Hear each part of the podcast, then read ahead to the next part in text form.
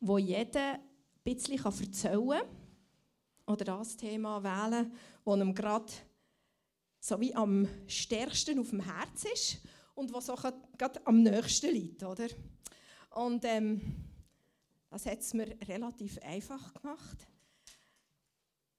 etwas zu finden, wo, wo wirklich vom Herz kommt. Und jetzt in dieser Worship-Zeit, das ist so erstaunlich gewesen, oder so eindrücklich gewesen, wie, wie der Worship so auf das Thema hergezielt hat. Die Güte von Gott, the goodness of God, ist einfach ist so riesig. Und das habe ich in der letzten Zeit so massiv erleben Es waren nicht einfache Zeiten. Ich glaube, einige von euch haben da ein bisschen etwas davon gehört. Es waren sicher nicht einfache Zeiten. Aber Gott in nicht einfachen Zeiten ist es so etwas Wohltuens, sich an die Güte von Gott zu erinnern. Und ein Satz aus dem einen Lied, da habe ich jemanden vor, ich weiß nicht, das Lied, das ist ja nicht wahnsinnig neu, und dieser Satz der hat mich einisch enorm getroffen. Und seither ist es so ein bisschen wie, der gehört zu meinem Leben, oder der hat mein Leben ein Stück weit verändert. Love has called my name. Die Liebe hat eigentlich mehr ins Leben gerufen. Und nicht nur mehr, sondern die auch. Und in diesem Satz ist so viel von der Güte und von der Liebe von Gott zu spüren, zu hören, herauszufinden. Und das werde ich einfach vorausschicken, bevor wir jetzt hier miteinander in die Predigt hineingehen. Die Liebe von Gott hat dich ins Leben gerufen. Und es war nichts anderes. Gewesen. Ich werde zum Einstieg, ich meine, ich bin sehr oft bei Kindern und bei Teenagern am Predigen und da eignen sich zum Teil gewisse Geschichten gut, um mit Aufmerksamkeit zu gewinnen. Und ich werde euch so eine Geschichte in einem ganz, ganz schnellen Durchlauf kurz erzählen. Äh, wir sind im Buch von Samuel und dort wird beschrieben, wie sie immer noch dran waren, gewisse Finden zu besiegen, die noch im Land Kanaan waren. Unter anderem waren wir hier in einem, in einem Kampf mit den Philister und das Volk Israel hat verloren. Die Zeit war nicht gerade die glaubensstärkste. Das Volk Israel hat ähm, ähnlich wie relativ wenig persönliche Beziehung zu Gott. Und darum haben sich die Israeliten etwas überlegt und haben gedacht, hey, wenn wir die Bundeslade von Gott mit in den Kampf nehmen, morgen, dann glauben wir, dann können wir eigentlich gar nicht verlieren. Und sie haben die Bundeslade mit den Kampf noch gegen die Philister. Und was ist passiert? Sie haben grauenhaft ähm, auf den Grind bekommen. Und äh, die Philister haben die Bundeslade erobert und haben die nachher gehabt und eigentlich gar nicht gewusst, dass sie jetzt mit dem anfangen sollen. Das war eine Bundeslade, irgendwie hat das etwas zu tun mit dem Gott der Israeliten. Aber sie haben ja den nicht kennt und haben nicht recht gewusst, was machen wir jetzt genau mit dieser Kiste, oder? Und dann sind sie gegangen und haben den in den Tempel von ihrem Götz gestellt. Vom Dagon. Du kannst mal eine Folie zeigen? Ja, genau. Am nächsten Tag sind die Priester in den Tempel gekommen, vom Dagon. Und was haben sie gesehen? Der Dagon ist den langen Weg vor die Bundeslade gestürzt. Gewesen. Sie haben dann den wieder auf einen Sockel gestellt und dachten, jetzt haben wir das Problem gelöst. Aber am nächsten Tag ist noch etwas Schlimmeres passiert, nämlich, als sie gekommen sind, ist der Dagon wieder ähm, vor der Bundeslade gelegen. Der Kopf war abgeschlagen und auf der Türschwelle vom Tempel und die Hände waren abgebrochen. Was sie nachher gemacht haben mit dem Dagon, weiß ich nicht. Das steht nicht in der Bibel, aber was sie sicher gemacht haben, ist, sie haben die Ältesten zusammengerufen und gesagt, hey, die Kiste muss verschwinden im Fall. Und haben dann die Bundeslade genommen und haben sie äh, in eine andere Stadt gebracht. In dieser anderen Stadt sind die Leute krank geworden, Seuchen sind ausgebrochen und haben gesagt, oh, die muss weg. Und haben sie wieder in eine andere Stadt, nach Ekron schicken. Und so hat man die Bundeslade eigentlich im ganzen Philisterland umgeschoben und überall sind Seuchen ausgebrochen und die Menschen krank geworden. Und niemand wollte sie. Am Schluss haben sie die glorreiche Idee und gesagt, wir stellen die auf eine Karren hoch, spannen zwei Kühe vor dran, tun dort noch Gold und, und Geschenke dazu und jagen einfach die Kühe irgendwann hin. Hauptsache, die Bundesladen ist weg. Und was haben die Kühe gemacht? Wir sind schnurstracks nach Israel gelaufen und haben die Bundeslade wieder dort hergebracht, wo es eigentlich hergehört hat. Das ist eine Geschichte, die ich finde, die ist recht spektakulär.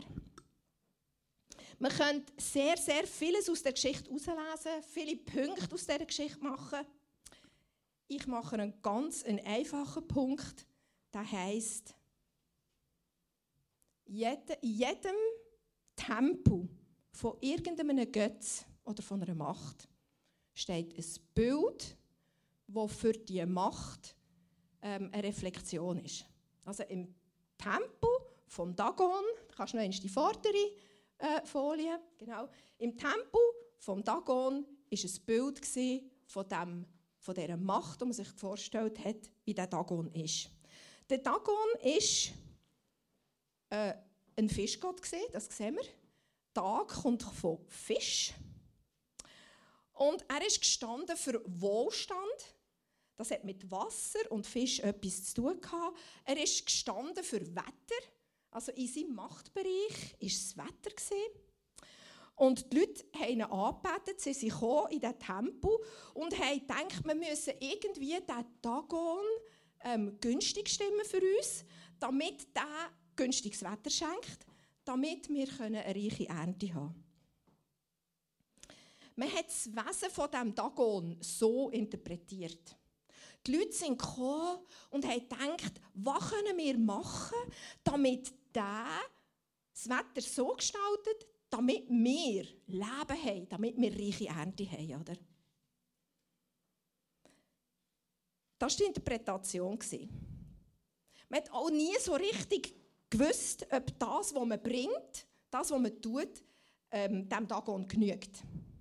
Ich würde dem Wesen von dem Dagon, und das steht jetzt für ganz, ganz viele fremde Mächte oder findliche Mächte, ich würde dem sagen, das war recht manipulativ.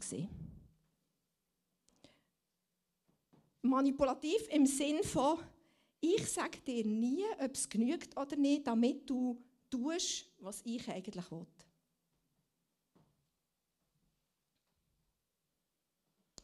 Genau.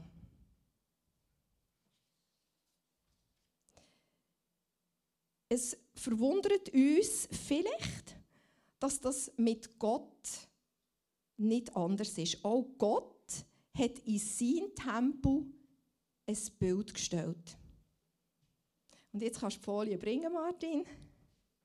Das ist eine Aussage von N.T. Wright. Er sagt, der Schöpfer Gott hat in Tempel von seiner eigenen Schöpfung aus Himmel und Erde sein eigenes Bild, der Mensch, eingestellt. Und dieser Mensch der ist dazu geschaffen, ihn zu widerspiegeln. Wer hat das schon mal gehört? Ihr dürft ruhig die Hand aufhalten. Sehr cool. Ein paar haben es schon gehört. Aber mich, mich, mich beeindruckt das. Gott stellt in Tempo von seiner Schöpfung ein Bild, das widerspiegelt und zeigt lebendig, wie Gott ist. Und ich habe mir dann überlegt, wie ist denn eigentlich Gott genau? Wir sind ja in seinem Ebenbild oder Abbild geschaffen. Jetzt müssten wir wissen, wie Gott ist. Und dort begegnet mir eine riesige Fülle von Güte. Weil Gott ist ein lebensspendender Gott. Das die nächste äh, Folie bringen. Ist ein lebensspendender Gott und ein Gott, der beziehungsorientiert ist. Lass mich das erklären. Wir lesen im Buch Genesis, dass Gott das ganze Universum gemacht hat. Und am Schluss hat er den Mensch gemacht, er hat ihm einen Körper geschaffen, hat ihn mit eigenen Händen geformt und hat ihm seinen persönlichen Atem eingehaucht. Und dann ist er zum Leben gekommen. Das unterscheidet ihn schon mal klar von einem, von einem Dagon. Der Dagon ist aus Menschenhand gemacht, aus menschlichen Materialien.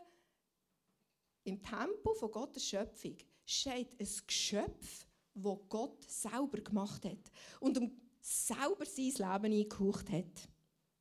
Er hat uns nach seinem eigenen Bauplan gemacht. Er hat uns gemacht mit Bedürfnissen, mit, mit Eigenschaften, die er selber trägt. Und er kennt sich ja. Also hat er gewusst, wie er den Menschen macht und hat auch gewusst, was für diesen Menschen gut ist. Er hat ihn nach seinem Bauplan und nach seiner eigenen Vorlage gemacht. Er ist der Ursprung von allem Leben. Und nicht nur von unserem physischen Leben, in unserem physischen Körper, sondern auch von unserem geistlichen Leben. Gott hat geredet am Anfang, das lesen wir in der Bibel, und dann ist etwas passiert. Er hat gesagt, es soll Licht werden und Licht ist gekommen. Er hat gesagt, es sollen Fische werden im Wasser und Fische sind entstanden. Gott hat geredet und es ist passiert. Und er hat etwas bei der Schöpfung in Gang gegeben, das heute noch andauert. Er hat jeden Fisch im Wasser, jeden Vogel im Himmel, am Himmel. Er hat die Menschen, er hat Pflanzen, er hat Früchte, hat er alle so geschaffen, dass die können entweder Eier legen oder Samen ähm, in die Erde legen oder der Mensch ist geschaffen, um sich zu reproduzieren.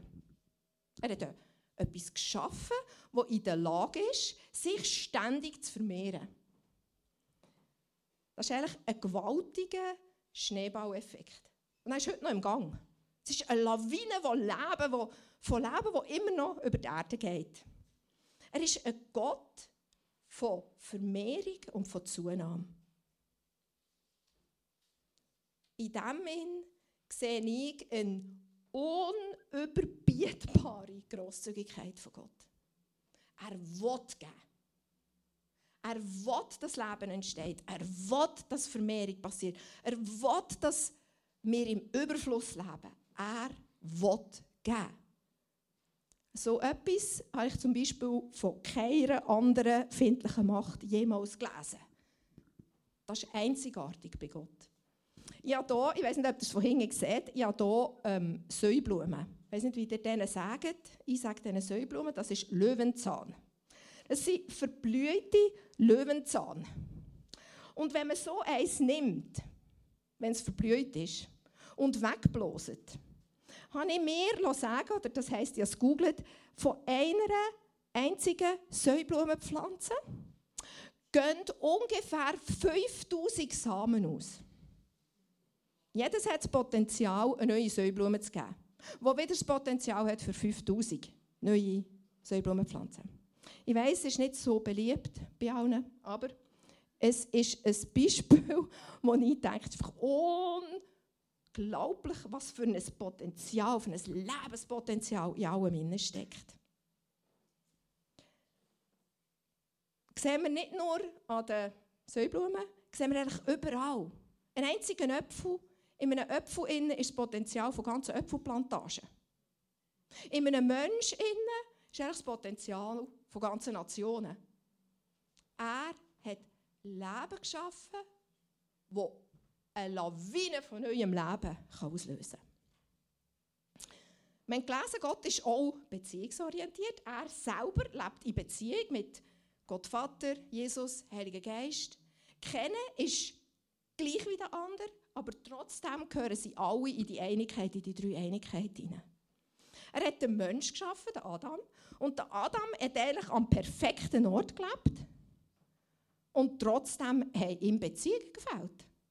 Wir lesen in der Bibel, dass er am perfekten Ort unter den Tieren hat Ausschau gehalten, ob es sich nicht jemand gibt oder ob es ein Wesen gibt, das gleich ist wie er. Er hat das gebraucht. Und Gott hat ihm die Eva geschaffen, hat den Adam genommen, einen Teil von ihm zu einer zweiten Person gemacht und die haben tiptop zusammen gematcht und die ähm, Eva, die hat perfekt zu ihm passt, in einer Ergänzung, für, zum Trösten, zum Ermutigen. Wir lesen, die haben es mega gut gehabt. Der Adam hat Freude an seiner Eva. Der Andreas Loos schreibt in einem Buch, die Menschen entfalten die Fülle vom Leben, die Fülle von, wozu sie bestimmt sind, in einer Beziehung mit anderen Menschen, aber vor allem in der Beziehung zu Gott, wo ähnlich ist der Beziehung, die Jesus zu Gott hatte. Also wenn wir Menschen in einer Beziehung sind mit Gott Vater und Menschen rund um uns herum haben, wo wir in einer heilsamen, guten Beziehung sind, dann leben wir eigentlich unser bestes Leben. Dann sind wir eigentlich wie, sagen wir, eine Lampe, die auch am Strom angeschlossen ist. Und sonst wären wir vielleicht einfach eine Lampe.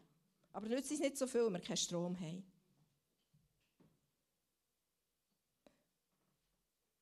Die Quelle vom Leben ist Gott. Er hat die Welt geschöpft, sein Tempel, mit der Absicht, eigentlich einen physischen und sichtbaren Himmel zu kreieren. Er hat den Menschen geschaffen, weil er sein eigenes Bild in seine Schöpfung stellen wollte. Er hat ihn geschaffen, weil er ihn bedingungslos liebt. Er hat ihn kreiert in idealen Bedingungen in seiner Schöpfung. Er hat ihn freiwillig kreiert, er hat grosszügig kreiert und mit lauter guter Absichten. Kann man von keinem anderen Gott sagen. Dann ist der Sündenfall gekommen und alles ist eigentlich das Teufste aus den Fugen geraten.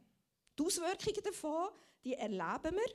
Wir erleben die Auswirkungen davon politisch. Geiz, Neid, Egoismus und all diese Sachen sind mit dem Sündenfall auf einmal gekommen. Die hat man vorher nicht kennt. Der erste Streit, den wir davon in der Bibel lesen, ist nach dem Sündenfall passiert, wo Adam und Eva zusammen anfangen zu streiten, wer jetzt hier an dem die Schuld ist. Vorher sind Beziehungen einfach harmonisch und belebend und gut.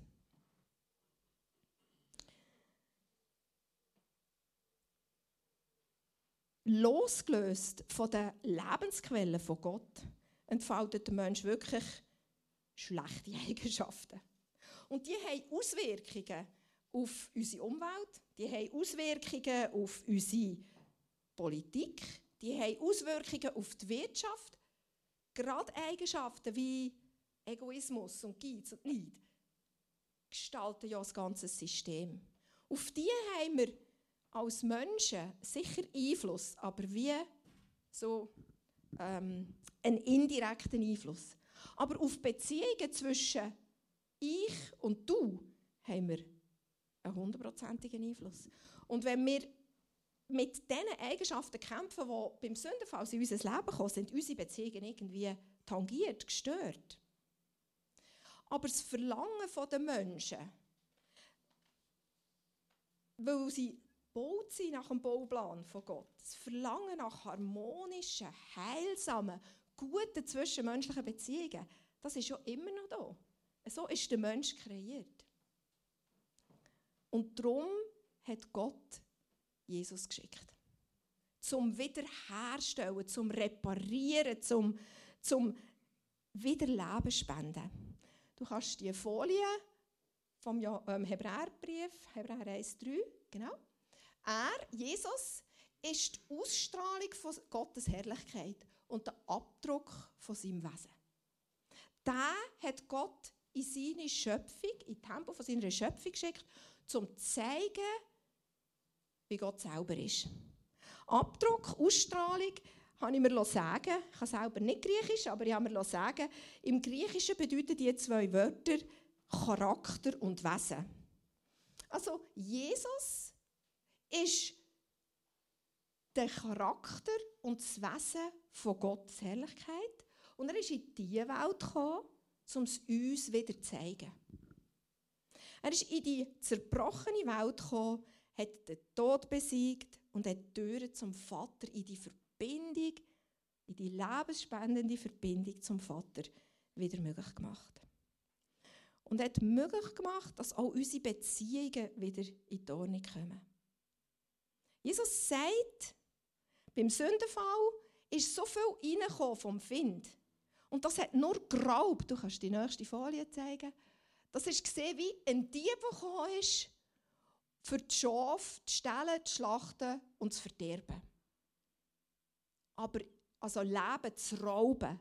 Aber ich, Jesus, ich bin gekommen, um ihnen das Leben wieder zu bringen, das Leben in der ganzen Fülle. Wir wissen, in dieser Zeit, wo Jesus ist über die Welt gegangen hat er eine Gruppe Leute um sich geschaut, seine Jünger. Und denen hat er gezeigt, mit denen hat er gelebt, denen hat er ein ein Bild geben vom Schöpfergott, vom lebensspendenden Gott, eigentlich in Aktion. Wenn wir das Matthäus-Evangelium lesen, sehen wir dort ganz, ganz viel, was Jesus unter lebensspendenden Beziehungen und wie man sie erlebt, was er dort hat gelehrt und gezeigt. Ich habe ein paar Beispiele. Kannst du die nächste Folie zeigen? Genau.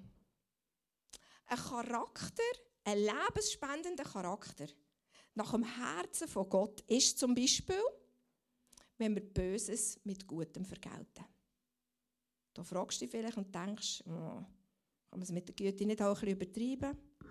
Aber mir leuchtet das ein, oder? Das ist wie das Einzige, was die Spirale von Neid, e, ähm, Egoismus und so wie durchbricht und das Gute gibt. In die gleiche Sparte gehört wahrscheinlich auch, wir sollen 70 mal 7 mal vergeben, wenn es nötig ist. Oder Jesus sagt, der Größte, der Einflussreichste in meinem Reich ist der, der dient. Das heisst, nicht befehlen, nicht bereichern, sondern Verantwortung in dienender Haltung übernehmen. Schwachs schützen, Schöpfung schützen, da drin liegt viel, viel Kraft. Er sagt, die Letzten werden die Ersten sein. Und auch nicht der Gerechtigkeit, wie wir es so menschlich würden, ähm, ausdrücken oder, oder beschreiben. Gottes Gnade kann man nicht verdienen, man kann sie nicht anhäufen. Er gibt immer alles. Was haben wir noch? Schätze sammelt man indem man gibt.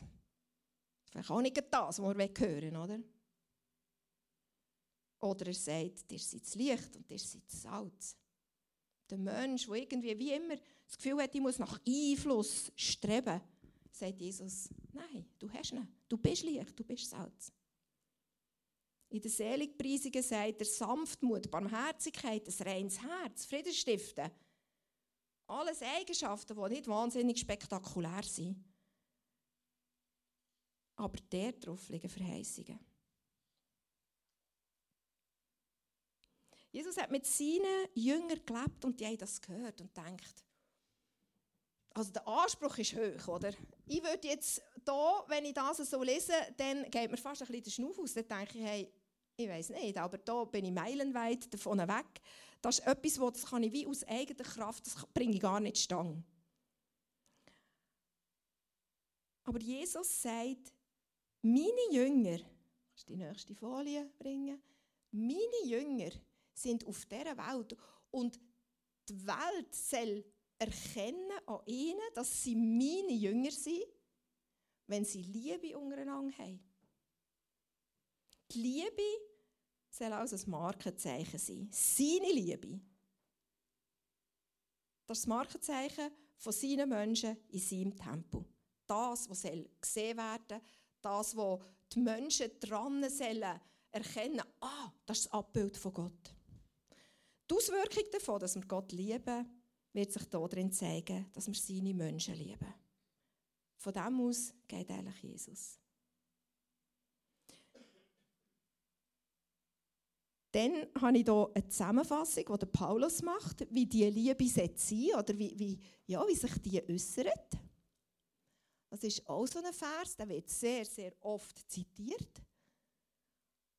Und man wüsste dann eigentlich, wie der andere mit einem umgehen Aber wenn man so liest, dass man denkt, das wäre der Anspruch an mich selber, wie ich mit anderen eigentlich umgehen dann ähm, sehen wir, das überfordert ins Recht. Die Liebe ist langmütig und freundlich, sie eifert nicht, sie treibt nicht Mutwillen, sie bleibt sich nicht auf, sie verhält sich nicht ungehörig, sie sucht nicht, was nicht ihr Vorteil. Sie lässt sich nicht erbittern, sie rechnet das Böse nicht an, sie freut sich nicht über die Ungerechtigkeit, sie freut sich aber an der Wahrheit. Sie erträgt alles, sie glaubt alles, sie hofft alles, sie duldet alles und vor allem, sie hört nie auf. Amen. Das wäre mega schön, wenn die Leute mit dem so umgingen, oder? Finde ich auch. Aber wenn wir es anders anschauen und denken, das wäre eigentlich der Anspruch, wie wir mit anderen Seiten umgehen, dann merke ich, das ist too much. Genau, du kannst noch bei, diesem, dieser Folie bleiben, Martin. Gut. Genau. Es gibt aber gute Nachrichten. Ich habe nämlich etwas festgestellt. Schau mal, mir ist das aufgefallen. Nämlich, der Gedanke, Gott hat am Anfang geredet. Er hat gesagt, es soll Licht werden. Und dann ist es Worte. Oder er hat gesagt, es sollen Fische werden. Und dann sind sie Worte. Es sollen Bäume werden. Und sie sind Worte. Und er hat nie zum Charakter des Menschen gesagt, er soll werden. Und nachher war ein super cooler Charakter gemäß dem. Oder? Das ist nie passiert. Ich glaube, Gott ist sich von Anfang an bewusst gewesen, dass der Charakter sich muss entwickeln und werden und ja, dass das Zeit braucht. Jetzt kommt der Römervers hier. Gut. In diesem Vers ist mir vor allem das Wort umgestaltet entgegengekommen und das finde ich recht wichtig. Schon von aller Zeit hat Gott Entscheidung getroffen, dass sie ihm gehören sollen. Sie, das sind die Jünger. Darum hat er auch von Anfang an vorgesehen, dass ihr ganzes Wesen so umgestaltet wird, dass sie seinem Sohn gleich sind. Gleich. Er ist das Bild, das seinem Seelen ähnlich werden und er soll der Erstgeborene sein unter vielen Brüdern. Also, wir sollen ihm ähnlich werden und auch in das Bild umgestaltet werden. Das tröstet mich sehr, weil wenn ich meinen Garten umstalte, dann braucht das recht viel Arbeit und das geht ein Zeitchen. Und darum weiss ich auch, Gott hat Geduld mit uns und wir dürfen uns Zeit nehmen beim umgestaltet werden. Aber es ist ein Anspruch. Wenn wir Jesus lieben, dann wetten wir in sein Bild umgestaltet werden, damit wir im Tempo von seiner Schöpfung das Bild abgeben, das Gott auch wirklich hat. Es gibt wirklich gute Nachrichten. Der nächste Vers ist nämlich gerade eigentlich sehr entlastend. Da schnufe ich langsam wieder auf. Wie sollen wir umgestaltet werden? Es ist im Fall mega simpel. Bleibt in mir und ich werde in euch bleiben. Eine Rebe kann nicht aus sich selber aus Frucht bringen, sie muss am Weinstock bleiben. Genauso wenig könnt ihr Frucht hervorbringen, wenn ihr nicht in mir bleibt. Ich bin der Weinstock und ihr seid die Rebe. Und wenn jemand in mir bleibt und ich in ihm bleibe, dann trägt er reiche Frucht. Ohne mich könnt ihr nichts tun. Ist das nicht, also ich weiß nicht, aber ist das nicht einfach wohltuend? Jesus kennt unsere Situation und er weiß, diese Liebe, dieser Anspruch, das geht ohne mich nicht. Das ist wirklich wie die Lampe ohne Strom. Die kann nicht leuchten ohne Strom, oder? Und wenn wir nicht an diesem Saft, an dieser Lebensquelle, an der Quelle von purer göttlicher Liebe angeschlossen sind, wie wollen denn Früchte reifen von dieser Liebe? Geht nicht, oder? Also ist wie einfach bei ihm bleiben und in ihm bleiben. Äh, es stellt sicher, dass der richtige Saft kommt, der die richtige Früchte produziert, oder? Es ist der richtige Saft, was Richtige lässt, gedeihen Wir haben nachher eine Aufzählung von Geistesfrüchten. Ich werde euch die Verse von Galater 5, was um Geistesfrucht geht. Eigentlich um die Frucht, was das Wesen von Gott hervorbringt oder was das Wesen von Gott repräsentiert. Die werde ich euch einfach lesen. Wir werden in diesen Versen sehen, dass es hier ein Spannungsfeld gibt. Weil der Sündenfall gesehen, wir erinnern uns, Es ist alles aus dem Lot geraten. Jesus ist gekommen, will das wieder ins Lot bringen. Und für das müssen seine Jünger an der richtigen Quelle angezapft sein. Sonst geht das nicht. Wir lesen mal einfach die Verse. Lasst den Geist von Gott euer Verhalten bestimmen. Dann werdet ihr nicht mehr der Begierde von eurer eigenen Natur nachgehen. Oder hier lesen wir schon im ersten Satz, da gibt es ein Spannungsfeld. Nämlich, Spannungsfeld ist Geist von Gott, menschliche Natur. Die zwei produzieren irgendwie etwas anderes, oder? Weil die menschliche Natur, die richtet sich mit ihrem Begehren gegen Geist von Gott. Also, unsere menschliche Natur macht eigentlich nicht automatisch das, wo Gott sich, oder wie das Wesen von Gott ist. Und der Geist Gottes richtet sich mit seinem Begehren gegen die menschliche Natur.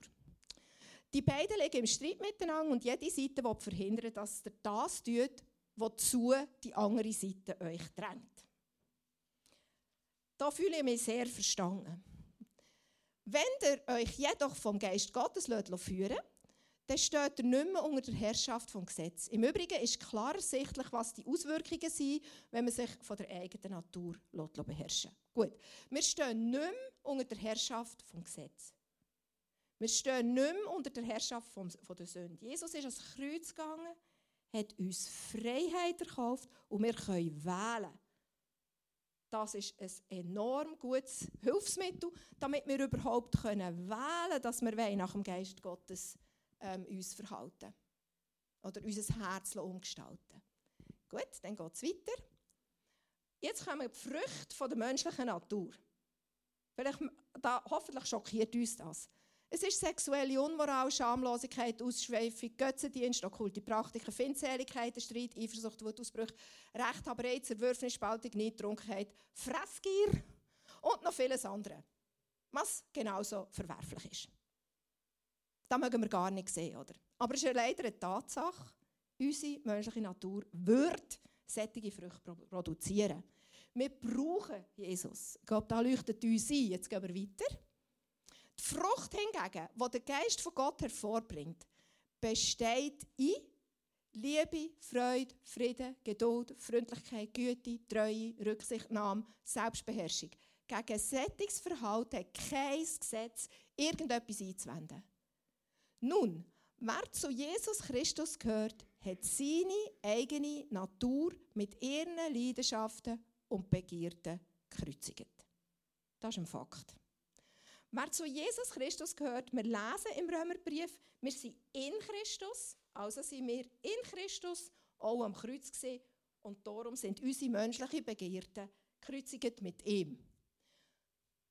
Gut,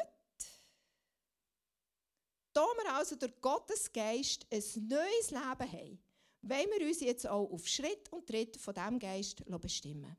Wir wollen nicht überheblich auftreten, einander nicht provozieren und nicht neidisch aufeinander sein. Das ist cool, oder? Wenn wir alle so leben, dann kreieren wir einen Himmel auf der Erde. Wichtig in dieser ganzen Geschichte, in dünkt mich, wir dürfen wissen, dass wir mit Jesus all die Sachen gekreuzigt haben, die sind im Grab geblieben und auferstanden sind wir in der Freiheit. Wir, lasst das mal irgendwie so ein bisschen auf der Zunge vergehen. Wir können wählen. Ob wir hässig und stinkig sind, ob wir Gleiches mit Gleichem vergelten oder ob wir uns entscheiden für die guten Sachen, die der Geist uns gibt. Für diese Früchte. Weil die Liebe ist die stärkste Macht im Universum. Die Liebe leitet zur Umkehr. Die Liebe zieht zu Gott her. Die Liebe ist so stark, dass jede findliche Macht, und jetzt erinnern wir uns vielleicht wieder an den Tempel vom Dagon, die Liebe ist so stark, dass jede andere Macht muss kapitulieren vor, vor dran. Die stürzt ein. Die verbricht. Wenn wir mit der Geistesfrucht operieren, wenn wir in der Liebe von Gott kommen. Wenn wachsen Geistesfrüchte? In Bewährung. Darum freuen wir uns sogar, wenn wir Bewährungen müssen erleben müssen. Die produzieren nämlich Früchte, die lassen die wachsen. Und das hat, macht vielleicht Sinn, wenn wir uns manchmal fragen, hey, wieso gehen wir nicht eigentlich nur von Herrlichkeit zu Herrlichkeit? Wieso haben wir Durststrecken und Herausforderungen? Selbst in dem Innen, das ist ein Gedanke, der ist mir erst in der Vorbereitung zu dieser Predigt gekommen. Selbst in mühsamen Situationen, in heftigen Zeiten, wenn wir durchs dunkle Tal gehen, ich weiß nicht, wie man die noch alle, alle beschreiben kann, selbst dann hat Gott gute Absichten. Weil dann wachsen unsere Geistesfrüchte am heftigsten. Das macht Sinn. Dann machen sie Sinn. Und dann kommt es einfach darauf an, dass wir uns freiwillig dafür entscheiden und sagen, ich zapfe mich an und ich entscheide mich, weil ich eine Entscheidungsfreiheit habe, ich entscheide mich, hier durchzugehen mit dir.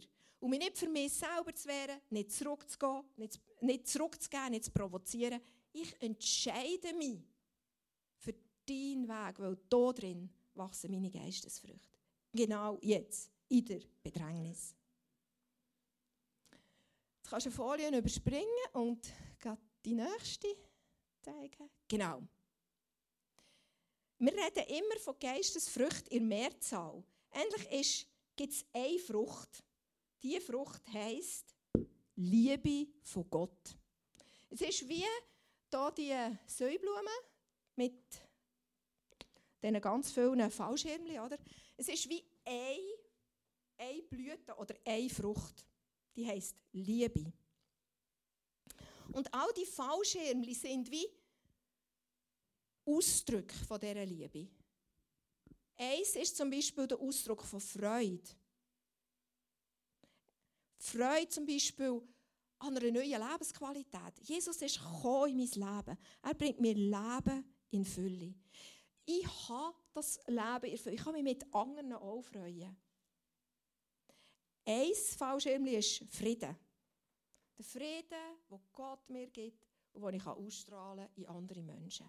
Frieden, den ich weitergeben kann. Friedfertig, den ich sein kann. Eins ist Langmut, Geduld. Menschen Geduld entgegenbringen, auch wenn sie nicht die gleiche Meinung teilen oder mühsam sind. Freundlichkeit. Ja, grundsätzlich ein Ja zu Menschen. Auch genau dann, wenn mir nicht Freundlichkeit entgegenkommt. Güte. Von Gottes Gutsein überfließen. Unabhängig davon, was von anderen kommt, wie viel Güte das kommt. Treue. Liebe in Bewährungsproben kann man dem auch sagen. Wo Beziehungen wiederherstellt, wo Beziehungen wieder können in Ordnung kommen und heilsam werden, weil wir darauf verzichten, zurückzugeben. Gleiches mit Gleichem zurückzuzahlen. Sanftmut. Das ist recht unmodern. Die lässt sich nicht reizen und auch nicht provozieren. Sie stellt andere nicht bloß, sondern sie gibt dem anderen immer wieder eine Chance. Selbstbeherrschung. Die Herrschaft über sich selber haben. Das ist Freiheit. Freiheit, die sagt, ich bin nicht gezwungen, auf Aggression aggressiv zu reagieren. Ich bin nicht gezwungen, auf Kässigkeit kässig zu reagieren. Ich bin frei gemacht und kann frei entscheiden, wie ich reagieren will. Daran kann ich noch arbeiten. Die Liebe kommt aus der Quelle vom Leben. Und darum spendet sie Leben. Jesus ist gekommen, zum Leben in der Fülle zu bringen. Seine Jünger sind prägt mit seinem Charakter und bringen mit all diesen Fallschirmchen von den Säublumen Leben zu anderen Menschen. Wir sind im Bild von Gott geschaffen, um in seinem Tempo der Schöpfung Menschen ein Bild davon zu geben, wie Gott ist. Und das finden sie raus, wenn sie uns im Leben antreffen. Vielleicht kurz vorkommen oder schon vorkommen. Ich werde euch noch ganz kurz ein Erlebnis erzählen, das ich mit euch gemacht habe oder einmal mit einem Teil von euch, dann, wo wir das letzte Mal den Gemeindetag hatten.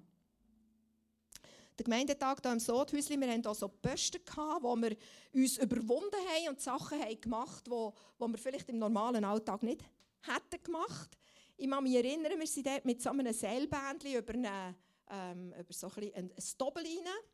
Hat ein bisschen Überwindung gebraucht. Und nachher haben wir so eine Austauschrunde gehabt, wo im Leben wir uns vielleicht manchmal auch überwinden. Und dann ist das Thema so gesehen, ja, auf der Arbeit, wenn die so hässig tun oder so. Und dort ist mir der Gedanke gekommen, weil der Ursprung ist für diese Predigt hier. Dort habe ich gedacht, was, wenn wir hier einfach ein Haufen von Leuten wären, die quasi wie so Fallschirmchen von einer Säulenblume in diesem Rhein herumschwirren und die Leute sich fragen und sagen, wo kommen eigentlich all die liebenswerten, die barmherzigen, die heil, heilsamen Leute her, wo wir hier im Migros und im Coop und weiss ich wo an Ort auf der Straße, wo wir antreffen. Und was wäre, wenn sich das Gerücht würde verbreiten Das sind die, die sich immer am Sonntag im Louvre treffen. Und das haben wir so gewünscht. Und ich glaube, von dem sehen wir auch schon etwas. Einfach ein berühmt zu werden. Berühmt zu werden für Gottes Liebe in einem Dorf. Das ist so mein, mein Wunsch für, für uns alle. Und ja, ein Video, das dürft ihr einfach anschauen. Es ist sehr kurz, ihr müsst euch wirklich müsst sehr pressieren mit ähm, euren Gedanken. Warte noch schnell, Martin. Du kannst schnell warten. Ihr habt schon ein bisschen gesehen, es geht um Säublumen. Ähm, schaut das Video an und lasst euch einfach vom Heiligen Geist Gedanken geben, was das für euch könnte heissen. Oder sagt Gott, was ihr für Wünsche habt in Bezug auf sein Bild repräsentieren. Wie kann ich das Bild von Jesus, das Bild von Gott im Tempel von seiner Schöpfung gut repräsentieren? Was könnte daraus passieren? Was kann da alles entstehen? Heiliger Geist, danke, dass du uns inspirierst. Danke, dass du deine Gedanken jedem Einzelnen so sagst, wie es für ihns hilfreich ist. Jesus, ich danke dir für deine Impulse, die du schenken willst. Amen. Und jetzt schau das Video an und lass dich einfach vom Heiligen Geist inspirieren.